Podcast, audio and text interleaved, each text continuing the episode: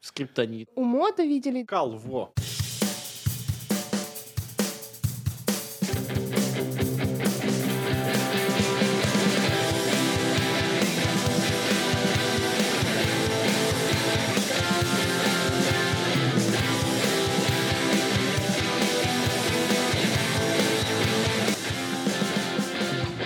Всем привет, это подкаст «Боюсь, борюсь». С вами Влада, с вами Матвей, Иван, Ваня. Вот. Э, Сегодня мы будем говорить об отношениях.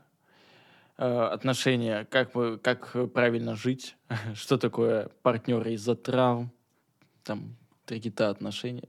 Все увидите, все покажем, все расскажем. Да, мы хотели сказать вам классную информацию. У нас у Матвея открылись курсы по вокалу, вы можете туда записаться. Мы с Ваней решили, что мы пойдем вместе мучить Матвея, и чтобы потом это на бэках быть у Матвея. Следующий подкаст — это мюзикл Да, по плану. Да. да. Я ставлю танец, Матвей музыку, а, и все, и соединяем постановку. Нужно, чтобы еще сценарий кто-то написал. Не проблема. Это мы решим. Так, и у меня просьба, пожалуйста, а, заходите на Яндекс Музыку, ставьте сердечко, заходите на YouTube, ставьте лайк, подписывайтесь, комментарий. А, Пожалуйста, пишите мне в личку, ребятам в личку, а, как вам подкаст. Это все очень важно, все очень интересно. Там, не знаю, заходите на Apple подкаст, Google подкаст и что там еще есть. Все ссылки в описании. Короче, пожалуйста, держите с нами связь. Нам очень приятно любые ваши слова, любые ваши комментарии. Мы все видим, все просмотры следим, все лайки вот смотрим, кто подписывается, смотрим. Для нас это очень важно, это помогает развитию канала, это помогает развитию нас как э, чуваков, которые приходят на этот канал, потому что для нас также очень важно сделать это интересным для вас. Мы надеемся, что это таким и останется для вас. Так что, пожалуйста, не скупитесь на активность. Для нас это очень важно, правда. Так, э, сегодня мы поговорим с вами о, об отношениях. Как вы отноти- относитесь к отношениям? Ну, в плане, э, я сейчас без отношений, и я такой, я не хочу отношений. Ну, я в отношениях, и все супер класс. К отношениям отношусь хорошо, Но я без них. но я и без них, да. Тоже отношусь к ним и без них хорошо. Вот. Так, у меня такой вопрос. э, Я когда, Влада, с тобой мы разговаривали на кухне, это была на- наша сессия, друг-психолог. И э, ты мне сказала, что как бы мы ни пытались, не хотели, э, не отворачивались, мы, пока не проработаем с психологом все наши травмы, мы находим э, там партнеров по травмам. Да, на самом деле мы, получается, находим людей, эм, которые подходят нашим травмам. Условно. Например, если у меня э, проблемы с тем, что у меня нет коммуникации с отцом, то мне всегда будут попадаться молодые люди, у которых либо тоже проблемы с коммуникациями, либо папы нет, либо ушел, либо развод. Такой пример понятен или не очень? Понятен, понятен. Главное в это уточнить. Нет, ну в смысле, я просто могу заговориться какими-нибудь психологическими терминами, и, ну, в смысле, смысл, чтобы был понятен другим людям, которые будут нас смотреть. Мгм. Это я поэтому сверяюсь с вами. А вот ты до, до того, как э, пошла психотерапию, ты проводила параллели? Ну, то есть у, у своих?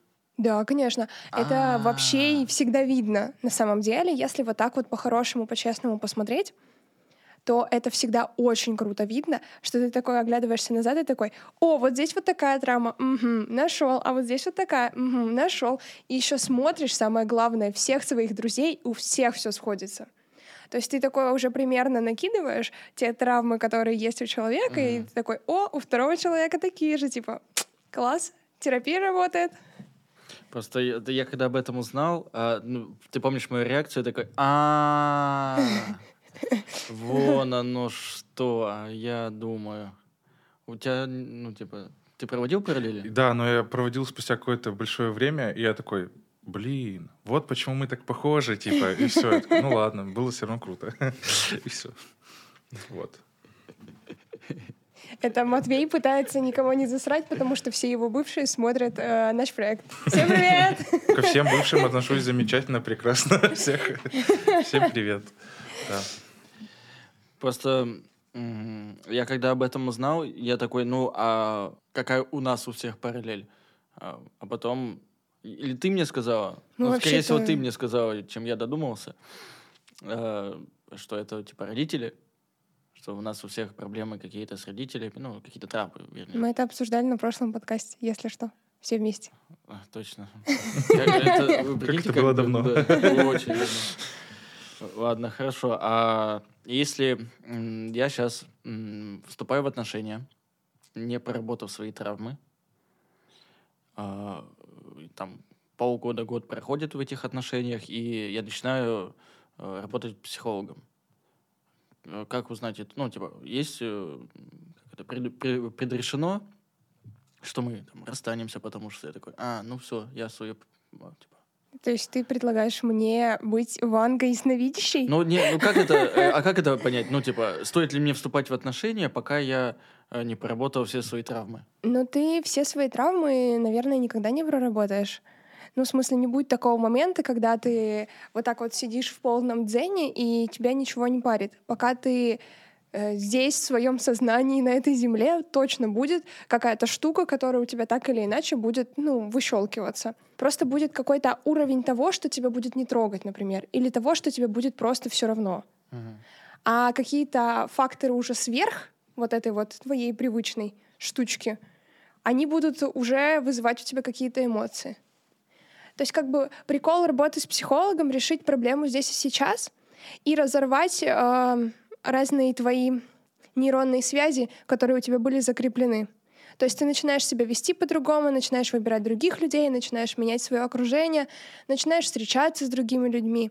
То есть как бы твое окружение при этом меняется, когда ты сам меняешься. Но это не значит, что можно проработать просто вот все, поймать дзен, не знаю, там, чит-код своей жизни найти где-то. Ну, в общем, такого не будет. Ну, это мы знаем, что типа все проработать невозможно. То есть эти травмы с нами остаются, мы просто их типа делаем так, чтобы это нас не триггерило. Э, Отношения строятся на трех китах. Э, На каких? Это такая история, про которую рассказывают очень много девушек в блоге, которые занимаются саморазвитием, которые раскрытием женственности и всего такого. Но если вам не попадалось, очень много таких блогов сейчас. Слава и три кита в отношениях — это финансы, Мгм. А, как вы их распределяете, куда путешествуете, что покупаете, куда ездите, ну, в общем, вот всякие такие бытовые больше штучки. Это интим а, не в плане секса, а в плане связи друг с другом. То есть вы вдвоем о себе знаете а, и о друг друге гораздо больше, чем все остальные. Вот это интим. Мгм. Третий кит — это, получается, секс в плане, эм, ну, тоже какой-то совместимости друг с другом, потому что об этом мы расскажем в другом подкасте. Не буду вдаваться больше в эти подробности. Просто спойлеры. Так, еще раз, три кита какие получаются? Секс, деньги и интим в плане связи.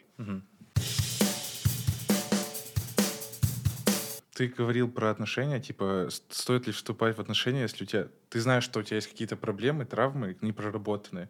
Мне просто кажется, знаешь, э, когда ты встречаешь такого человека, ну, с которым как-то отношения уже закручиваются, там как Мгм. будто, знаешь, все, все равно ты, типа, ты не спрашиваешь, чувствовать, не чувствовать, любить, не любить. Ты просто такой, блин, ну ладно, едем с этим багажом. Просто каждый, наверное, несет ответственность за свои, то есть, грубо говоря, какие-то там не болячки, тараканы в голове, то есть за свои психологические проблемы, чтобы они не мешали и не отражались на партнере. Хотя, скорее всего, это по-любому как-то отражается, но вы в этом плане, что тут как будто, знаешь, есть выбор, блин, я с тобой не вступлю в отношения, потому что у меня есть непроработанные проблемы, я их знаю, я поэтому не готов вступить в отношения. Ну, мне- как, как будто бы откладываешь свою жизнь, да, получается. да, ты как будто лишаешь себя какого-то, не знаю, несчастья, ну чего-то такого. Типа, все, я теперь монах, грубо говоря, вот. Пять типов, как сказать «я тебя люблю». А недостаточно просто сказать «я тебя люблю»? М, Нет, потому Надо что... дарить телефоны, машины. У нас у всех разные языки любви. Для кого-то язык любви — это какой-то маленький подарок. Это не в смысле нужна яхта или там, не знаю, пятикомнатная квартира в Москве.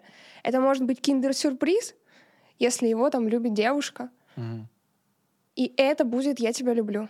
Для кого-то это отложить телефон и поговорить. И это «я тебя люблю». Для кого-то это не просто отложить телефон, а пойти там погулять, провести время вместе. У нас у всех по-разному работает мозг, и мы все по-разному слышим эту любовь от других людей.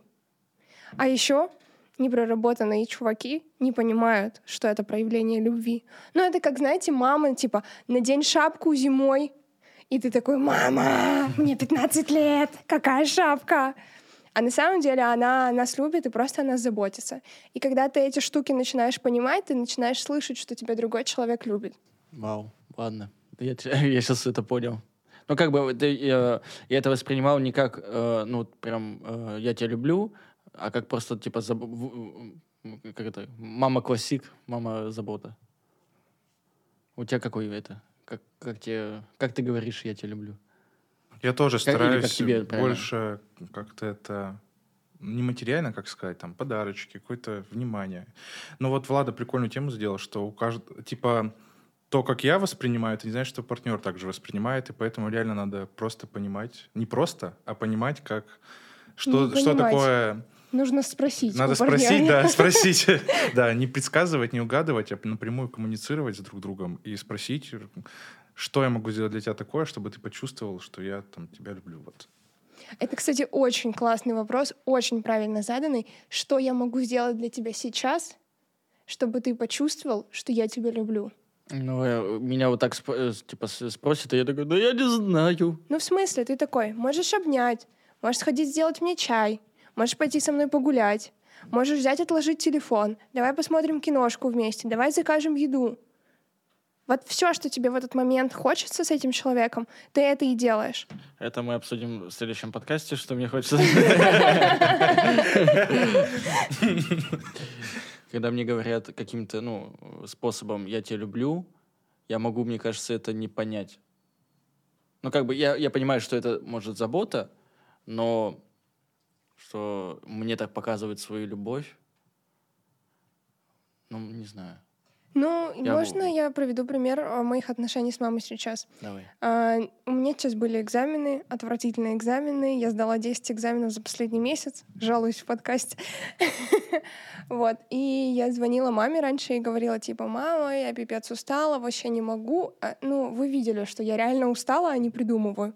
Да ты заебалась. Да, это точно.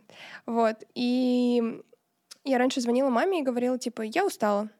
И она такая, соберись там, типа, делай это все. Я говорю в какой-то момент, мама, мне это не надо. Мам, скажи, что ты меня любишь, что у меня все получится, и я совсем справлюсь. Она такая, а, вон оно, что тебе надо. И теперь каждый раз, когда я тебе звоню, говорю, мама, мне нужна твоя поддержка. Она такая, начинает вот это свое, я говорю, мама, передумай, у тебя не получилось. Она говорит, сейчас, секундочку. Она такая, я собралась, все, дочь, у тебя все получится. Ты лучше всех, мы тебя любим, мы всегда за твоей спиной помним, что мы всегда рядом. И, в общем, вот, вот то, что я хотела услышать. Поэтому это очень важно говорить с другими людьми и коммуницировать с ними, объяснять, что для тебя любовь — это вот это, а не что-то другое. Потому что ты правда можешь этого не замечать, не видеть и не чувствовать. Это так очевидно и так не очевидно. В- Ну, типа в то же время, когда э, ну, все говорят, э, вы когда там вступаете в отношения, вам надо постоянно общаться, э, разговаривать, что-то обсуждать, э, любые проблемы обсуждать, ну, чтобы это не выливалось в какой-то конфликт. И надо нормально говорить, что как мне нравится, я вот так вот понимаю любовь, ну, то есть вот такими действиями, например. И это вроде, ну, это, типа, очевидно, но как будто надо проговаривать, и тогда это будет понятно, и, может, ну, сейчас э, кто-то смотрит в отношениях и такие, а, о, Вот оно что. Я на самом деле хочу вам дать еще лайфхаки тогда, когда вы вступаете в отношения. А, Вы можете на берегу обсудить все. Ну, то есть, условно, э, я приведу пример на своих отношениях сейчас. Э, когда мы начали встречаться с Серегой, я ему сказала, у меня есть такая травма, такая травма, такая травма, такая травма. Да, реально. Э, и я сейчас себя веду вот так, и вот так, и вот так, потому что веду себя вот так, вот так, а вот так, потому что вот эта травма, потому что вот эта травма, потому что вот эта травма. Типа, у меня сейчас есть, там, не знаю, агрессивное отстаивание своих границ.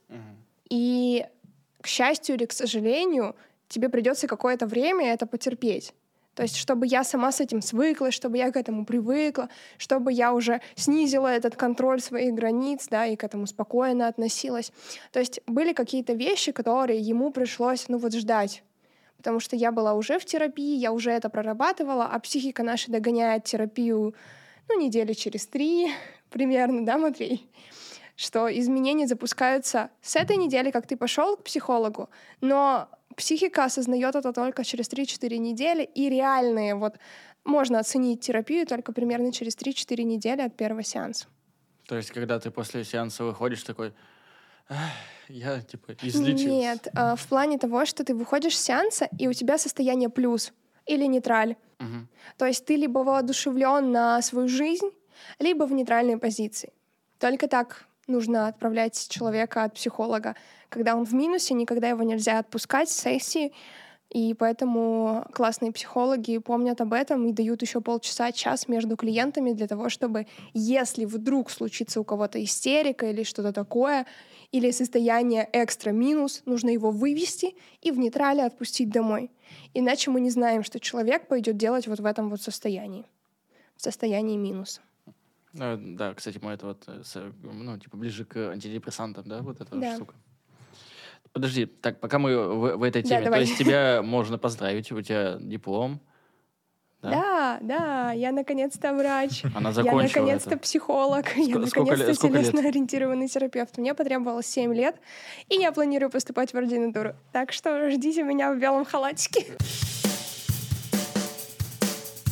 Матвей снова. Влада, Влада просто тоже классную тему ты поняла. Сейчас очень часто я просто слышу, грубо говоря, это мнение, и просто поддерживаю его. Я просто тоже этого не понимал в свое время, что когда там, допустим, в отношениях парень-девушка, и девушка приходит говорить о своих каких-то проблемах, вот на ситуации Влады и мамы, что мы часто, типа, сразу пытаемся решить проблему, надо просто выслушать и поддержать. О, вот боже. это типа... И вот я этого не понимал очень долгий промежуток времени, пока мне чуть ли, по-моему, так и не объяснили в отношениях, типа, Матвей, типа, я справлюсь, мне надо просто понять, что все хорошо, чтобы ты такой, да, ты молодец, ты крутая, ты замечательная, там всем, всех раскидаешь, с ноги по лицу дашь, ты совсем справишься. Подождите. А мы привыкли, что, типа, пытаемся сразу, типа, да блин, ты это можешь так лучше решить, это так решить, это то. Это мужской подход. Можно э, срочное обращение ко всем мужчинам этой страны. Дорогие мужчины а, нашей прекрасной страны, Пожалуйста, когда вам девушка о чем-то жалуется, нужно ее просто поцеловать в лобик, обнять, сказать, что она самая лучшая и что она совсем справится, налить ей чаек, укрыть ее пледиком и пойти с ней прогуляться. Не нужно решать ее проблемы, она сама решит свои проблемы. А если вам нужно, если ей нужно будет, чтобы вы как-то ей помогли, как-то подспособствовали, тогда она вам обязательно скажет об этом прямо. Пожалуйста, не придумывайте ничего и просто слушайте. Слушайте, обнимайте, целуйте, дарите ей любовь. Это все, что ей от вас нужно. Я вспомнил, это я тебе объяснил эту штуку. Да. Что, типа, мужиков, э, как это обычно, ты в компанию приходишь, мужики, у меня такая проблема, они такие, слушай, такие варианты есть, можем туда съездить, это так решить, это так решить, вот так решить. А у, у, у девчонка приходит, ну, типа, к своим подругам, девчонки, тут такое произошло, и, ну, типа, у меня проблема. Они такие, типа, они поддерживают, у тебя все получится, ты крутая, ты совсем справишься. А когда, э, вот, ну, там, условно, в отношениях mm-hmm. девушка приходит к парню и говорит, у меня ну, прям завал, ничего не успеваю, ничего не могу, у меня такие проблемы, и чувак начинает накидывать варианты, а девушке не нужны вот эти варианты, решения, как это все сделать, просто нужна поддержка. Вообще, это, это база прям, это прям база. Просто как будто никто, знаешь, этому не учит, и, не зна- и ты не знаешь, как в этот момент просто молчать, ну, типа не молчать, но как-то mm-hmm. поддерживать. И я эту поддержку увидел в первый раз, наверное, на сеансах с психотерапевтом, потому что вот они так профессионально это умеют делать, ты прям сидишь, и ты чувствуешь, что она прям сидит, да, она тебя прям слушает, она, она как-то слова прям так сходу четко под, подбирает, и ты понимаешь, что тебя там впервые там за какой-то гигантский промежуток времени впервые кто-то понял настолько, насколько понимал обычно ты, и ты mm-hmm. такой, вау. Эмпатия. Обожаю э, социальную сеть э, Twitter. Это очень много э, там всего вообще, все что угодно. Э, спасибо, Илон Маск. Вот, и как-то, ну, я листал ленту, и девушка пишет. Процитируешь ее? Да, цитирую. Однажды я призналась симпатии парню, а он отказал. И в том, ну, и в том числе сказал. Нам просто нужно что-то другое с кем-то другим. Потом она пишет. «Э, так и живу уже 15 лет. Сколько ни заработай, чего не добейся, сколько пресса не накачай, каждый раз она оказывается не той. Она просто устала. Но я то, думаю, что это такая травмирующая достаточно история для девушки. Скорее всего, это было в молодом возрасте, когда наша психика еще формируется, и эта травма заложилась ну, очень большим таким отпечатком на ней. И у нее ощущение, что с ней что-то не так. Uh-huh. И это ощущение спустя много лет не проходит. То есть, что бы она ни делала, с ней все равно будет что-то не так. Только теперь это ее ощущение, а не того молодого человека. Хотя тот молодой человек и не говорил, что с ней что-то не так. Ну, на самом деле, да. Он говорил просто, что им нужно отношения с другими людьми, и все. А да, это так перевернуло, что... Это не она перевернула, а ее психика сделала с ней. То есть она не намеренно выбрала себе такую позицию на протяжении 15 лет. Ну, то есть вы представляете, если так-то по-честному, как сложно ей сейчас, что бы она ни делала, она обесценивает. Угу. С кем бы она ни виделась, она обесценивает. С кем бы она ни встречалась, это все равно не то. Как это угу. ужасно. На Но самом если деле, это грустно, ос... да. да, если это осознавать, что ты тратишь, ну, во сколько это произошло, ну, там, 16, да, возьмем, ну, что-то среднее, там, первые отношения, вот это все, э, и, ну, плюс 15, и все, и тебе 31, такой, м-м-м, если ты это еще понимаешь, то есть она это же просто, ну, типа, мысль, это ее мысль. Она же не пишет, что она это, типа... Осознала, да, осознала взяла и... в работу, в терапию, mm-hmm. там все дела. Нет, это просто ее мысль. И это на самом деле еще минимум того, что делают люди с другими людьми. Но... И сами с собой в том числе. Как будто бы это просто показывает, что чем раньше ты пойдешь к психологу, тем больше у тебя ну, типа счастливого времени останется, как бы это ни звучало. Просто так забавно, знаете, когда в первом-втором классе или в детском садике говорят, что словом можно убить или очень сильно навредить, угу. мы такие, как, типа... И, и вот сейчас, спустя такое время, такой, блин, охренеть. А я еще вам расскажу, что, например, КПТ-психологи, которые занимаются когнитивно-поведенческой терапией, в ней, кстати, очень много людей, они берут установки из детства и перепрошивают условным образом. А, и знаете, там всплывает такая история. Я в пять лет гулял с друзьями во дворе, э, и чувак сказал, что я стрёмно одет, и после этого я не могу определиться своим стилем. Ну, в общем, условно, примерно такая история. Угу. Угу. Я знаю, что есть э, психологи, ну, типа, разные стили. Направление. Ну, Направление да. терапии. То есть есть... Напомни, как называется вот это самое жесткое, которое самое быстрое, но достаточно жесткое. Провокативка. Да. Провокативная психология. В, в двух словах, просто чтобы это...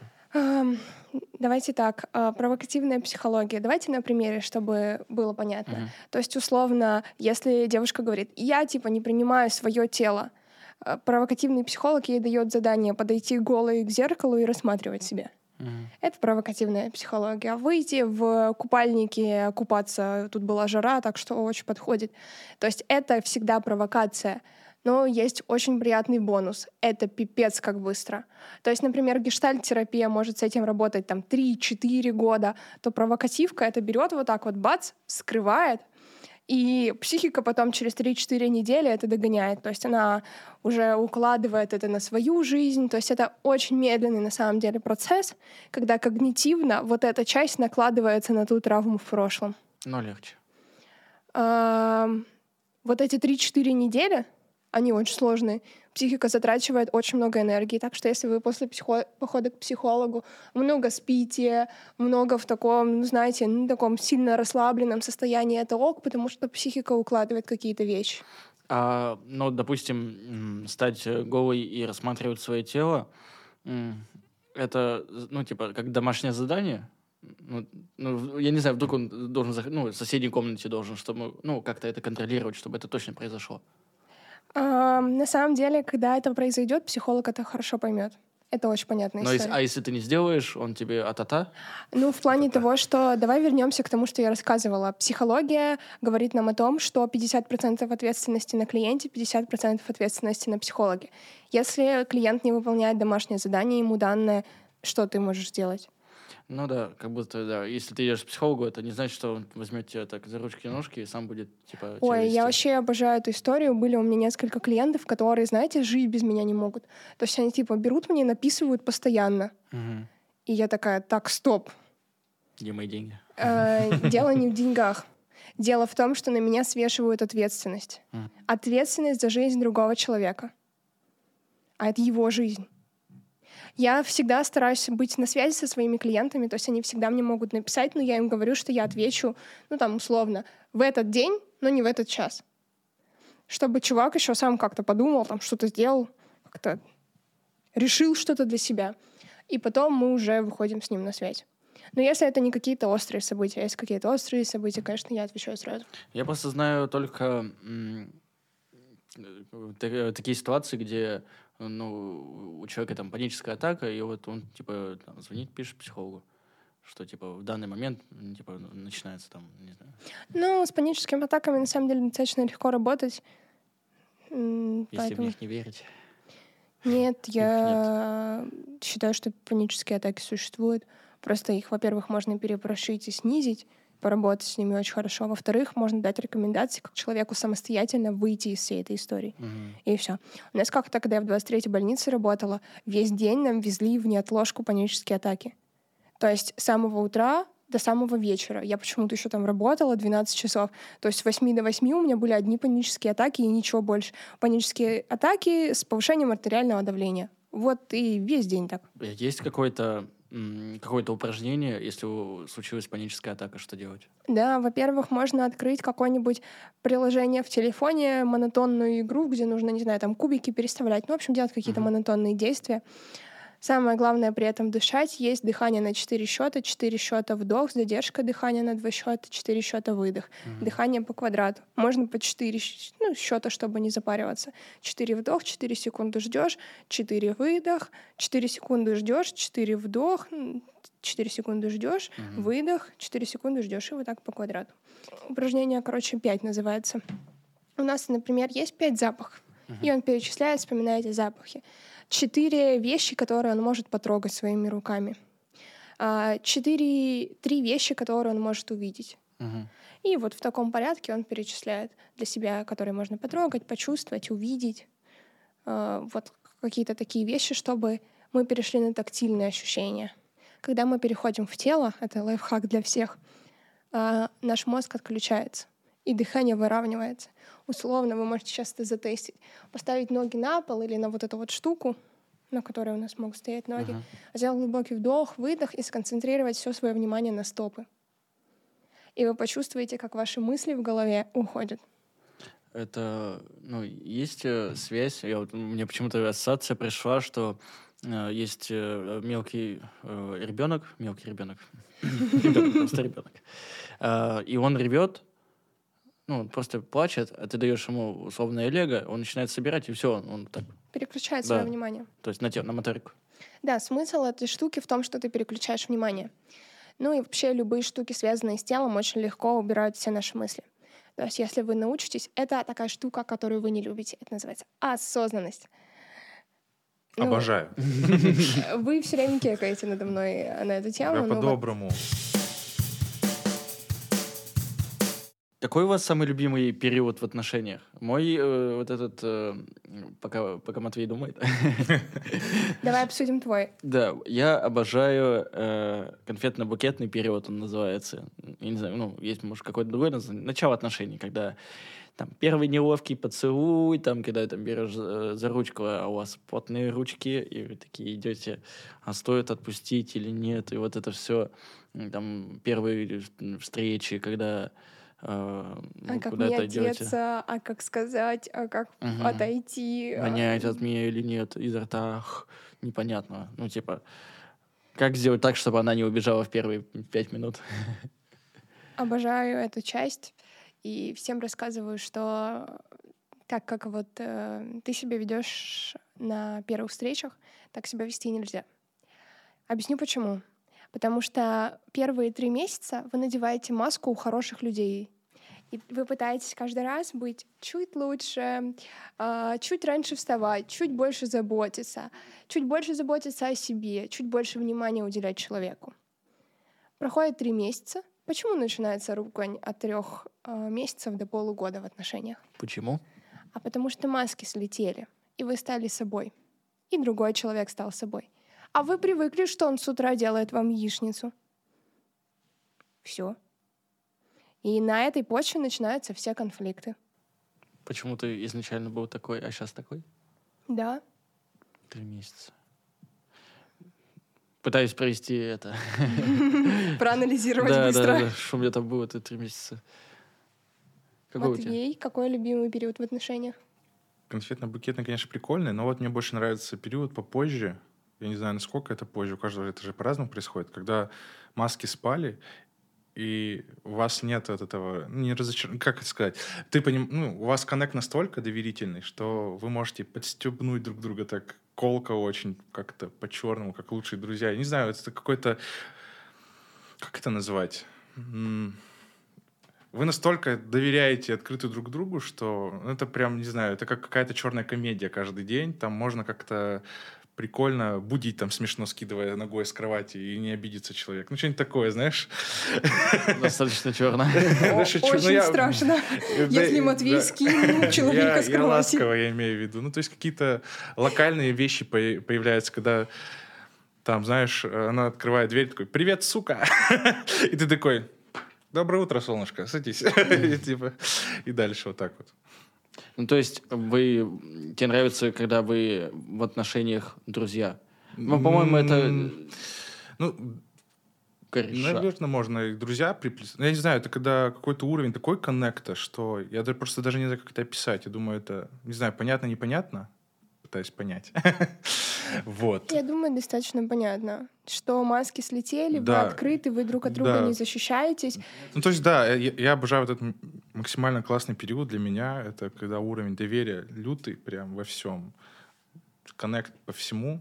И маски все спали. То есть, да, это уже, по-моему, намного позже, да, происходит после конфетного периода, конфетно-букетного периода. Опять же, это у каждого по-своему, я, то есть, не знаю. Да, ну я так усредненные сроки называю. Я тоже люблю момент, когда спали маски, когда вы начали принимать друг друга такими, какие вы есть, и вы вот в этот момент выстраиваете какие-то новые истории для вас.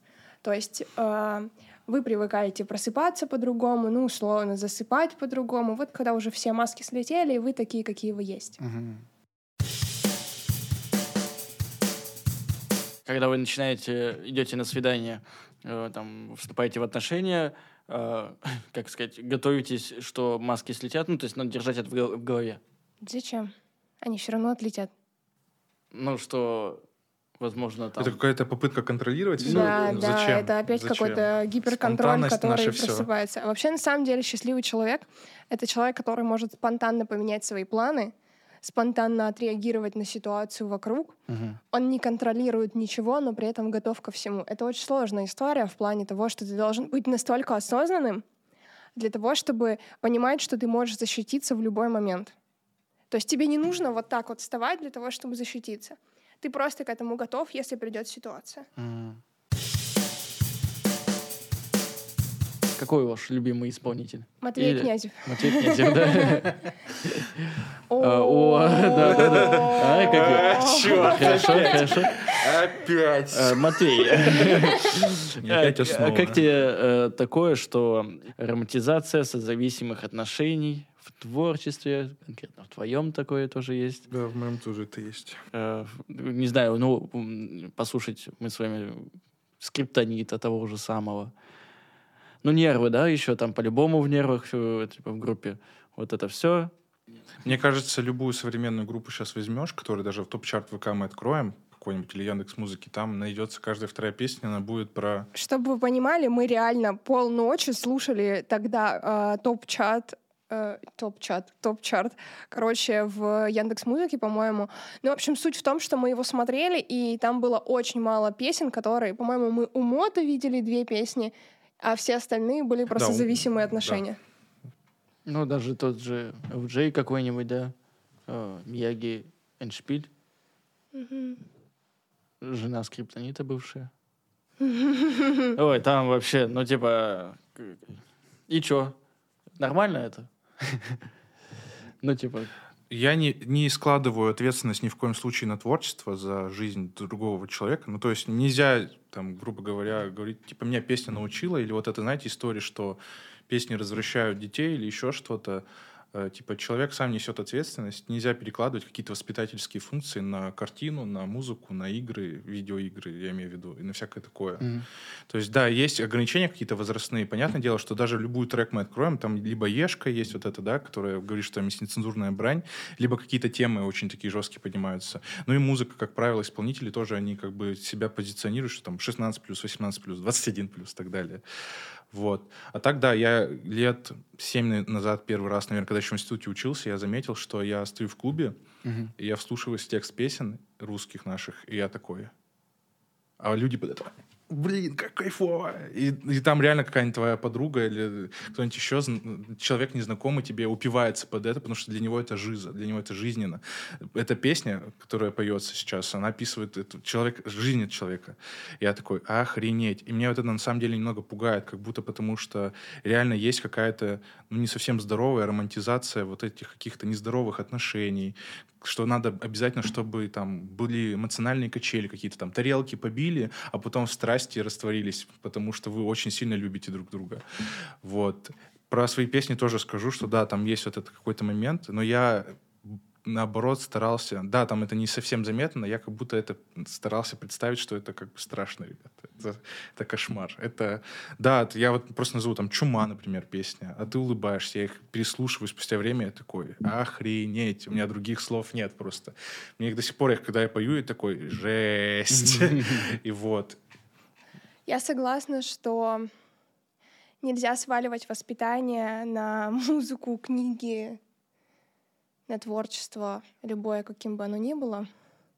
Ну и в целом, что мы понимаем под воспитанием, я думаю, это другая история для другого подкаста. Ну, в плане того, что романтизация, да, и мне кажется, что многие девушки считают, что это типа нормально. Тут э, давайте далеко не будем ходить. Все турецкие сериалы, они ведь как раз про созависимые отношения, про абьюзерские отношения, потому что, ну, это действительно так. И девушки такие, вау, Серкан Балат, боже, хочу мужика, как Серкан Балат. Тут моя мама, которая там, знаешь, как кармелита, да, есть какой-то такой. Да, ну вот в плане того, что нам показывают а, неадекватные отношения, ну вот вообще ненормальные. Мгм. И многие девушки считают, что так должно быть. Он должен бить посуду, постоянно Ну да, быть злым. да. А я такая, прости меня. Ну, в общем, что-то из этой истории. Но на самом деле это не имеет никакого отношения к нормальным отношениям. То есть нет ничего того, что понимается, ну, давайте скажем, у психологов под нормальными отношениями. Потому что в этих отношениях могут быть два человека счастливы. Возможно, если они совпадут по травмам, один абьюзер, а другая жертва, то они будут счастливы в этом. Мгм. Но и так и проживут всю жизнь в том, что они бьют посуду а, и, в общем, творят всякую дичь тогда, когда они ссорятся. Но музыка это же эмоции. Ну, то есть, э, как сказать, петь о том, что у вас все нормально. Ну, ты как бы, наху- ну, типа, у меня все хорошо. Напишу об этом песню. Вот у нас все хорошо. А когда эмоции, типа, вот мы поссорились, я сейчас такой трек забабахаю, она такая стерва, или он такой козел. Я щас... Ты в смысле про градус эмоций, что он разный? Ну, из-за того, что он разный, э, ну, человек на эмоциях э, пишет, э, ну, как будто, ну, то есть лучше, ну... он- Ярче. э, да, он через это самовыражается. Нет? Такую тему, на самом деле, очень большую затрагиваем. Очень Да. большую. Ее надо потом как-нибудь прям вот Нормально поподробнее разобрать. посидеть, да. Потому что Это, как я помню, мы разговаривали с Матвеем в 2000, наверное, 18-19 году, когда я такая, Матвей, можно писать музыку, не соскребая свое сердце э, в одну кучу и пытаться что-то там насобирать. То есть да, не можно- обязательно страдать, чтобы творить. Это прям факт. Не обязательно страдать, чтобы творить. Прям запомните это, пожалуйста. Потому что это... У тебя получается? Да, есть э, песни, которые написаны не из-за того, что там я страдал. Да, может быть, какие-то тоже какие-то своеобразные ситуации в жизни описаны. Ну, либо, заметьте, некоторые песни, кстати, об очень каких-то страшных вещах или каких-то грустных, они преподносятся в веселой форме. То есть люди либо сами их пытаются как-то Мгм. конвертировать во что-то такое, типа, чтобы посмеяться над проблемой, либо просто, да, тоже посмеяться над проблемой. А как же на улице идет дождь, мы поссорились, я, И погода слышит. я взял себе вино, включил скриптонита и реву.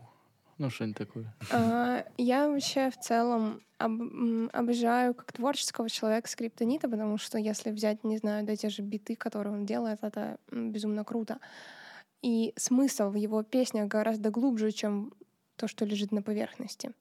Да ладно.